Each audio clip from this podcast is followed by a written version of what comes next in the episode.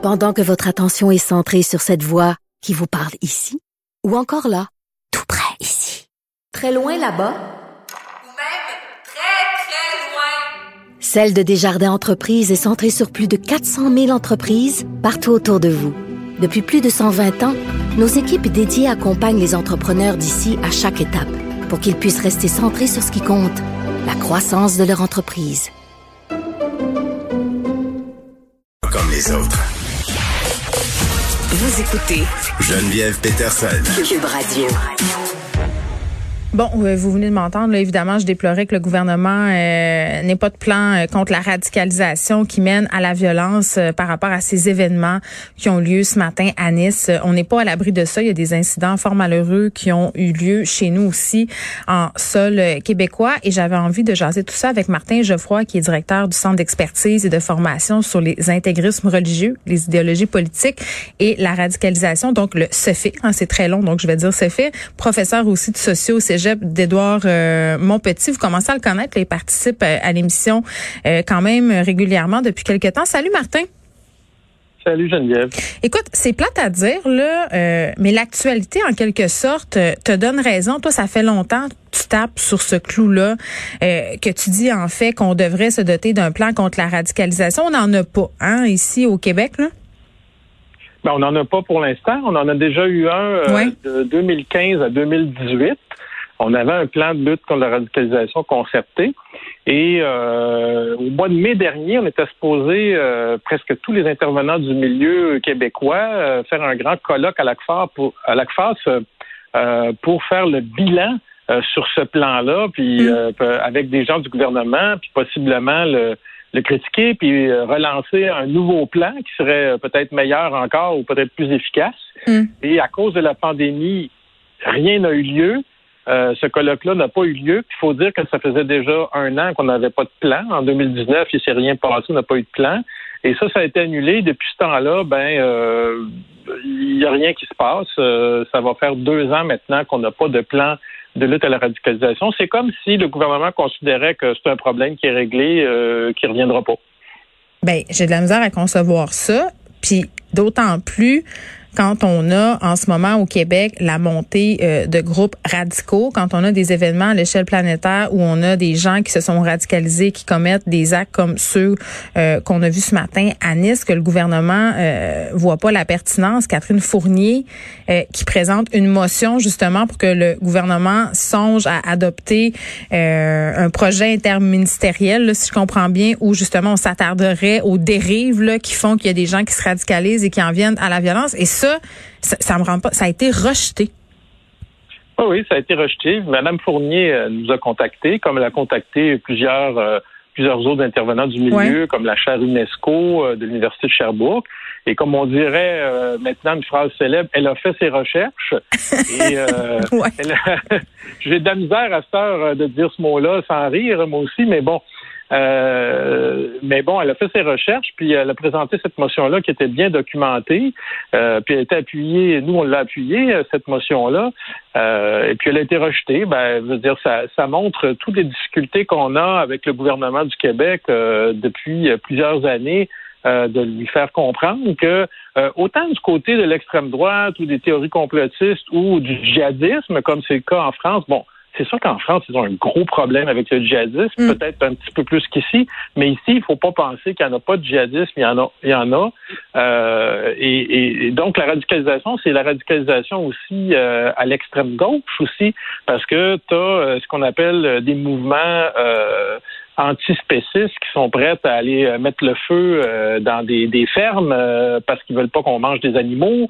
Il y, a plusieurs types de radicalisation en ce moment qui se développent mm. au Québec et à travers le monde. Alors, il faut s'en occuper. Il faut pas attendre qu'il y ait des morts comme il y a en ce moment en France pour s'en occuper. Ben oui, puis j'ai envie de dire que la France, dans ce cas-ci, fait un peu office de miroir, un peu comme pour la pandémie, c'est-à-dire que c'est ce qui nous attend tantôt si on fait rien, là. Ben, c'est ce qui nous attend. Euh, on a, moi, je trouve ça. Euh, dommage que euh, pour que les gouvernements réagissent, il faut toujours qu'il y ait des morts. Moi, là, quand j'ai fondé mon centre en 2016, je parlais déjà d'extrémisme de droite. Je parlais déjà que ça s'en venait et personne, à ce moment-là, c'était seulement le djihadiste.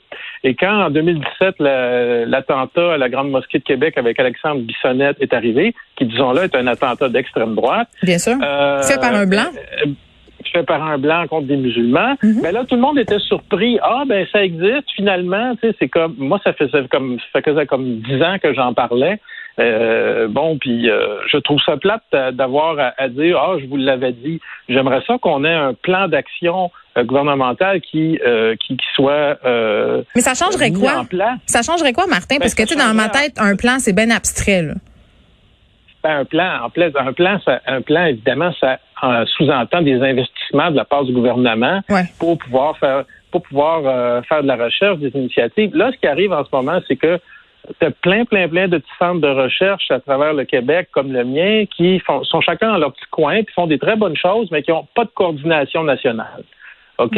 Et euh, la problématique aussi, c'est soit que le gouvernement du Québec, euh, dans le premier plan qu'il avait fait de 2015 à 2018, c'était hyper centralisé puis laissait pas assez de place aux gens dans les régions, soit, comme c'est en ce moment, euh, il n'y a plus de centralisation, il n'y a plus rien, chacun est dans son petit coin et fait sa petite affaire. C'est comme si on est parti d'un extrême à l'autre, et puis on n'a jamais même réfléchi sur le premier euh, plan qu'il y avait eu de 2015 à 2018 pour savoir si c'est qu'est-ce qui fonctionnait ou pas. Moi, au mois de mai, là, j'avais bien des choses à leur dire au gouvernement du Québec, puis j'ai jamais pu le dire à cause de ça. Puis il semble pas aujourd'hui, en fait, ce qu'on voit pour l'instant, c'est qu'ils veulent peut-être faire éventuellement dans, dans 6, 7, 8 mois des consultations à huis clos. C'est ce que j'entends dire entre les branches.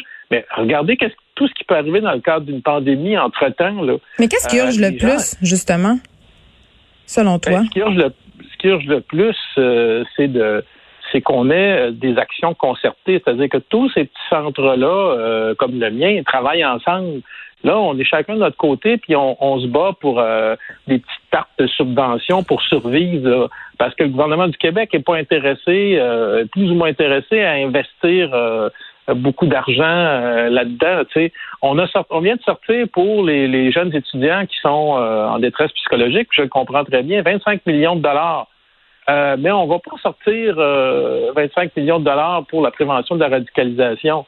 Alors, euh, on n'aurait même pas besoin de 25 millions, peut-être moins que ça, là. Hmm. mais je veux dire, à un moment donné, ils sont où les priorités? Pour moi, ce que je vois en ce moment, c'est qu'il n'y a pas de plan et que ça semble pas être une priorité. Et là, ben, est-ce qu'il va falloir attendre justement qu'il y ait un attentat quelque part pour que ça en devienne une encore une fois? Parce qu'à chaque fois, c'est la même chose. Il ça se calme pendant un certain temps, puis là, ben, il y a un attentat. il y a un effet d'entraînement.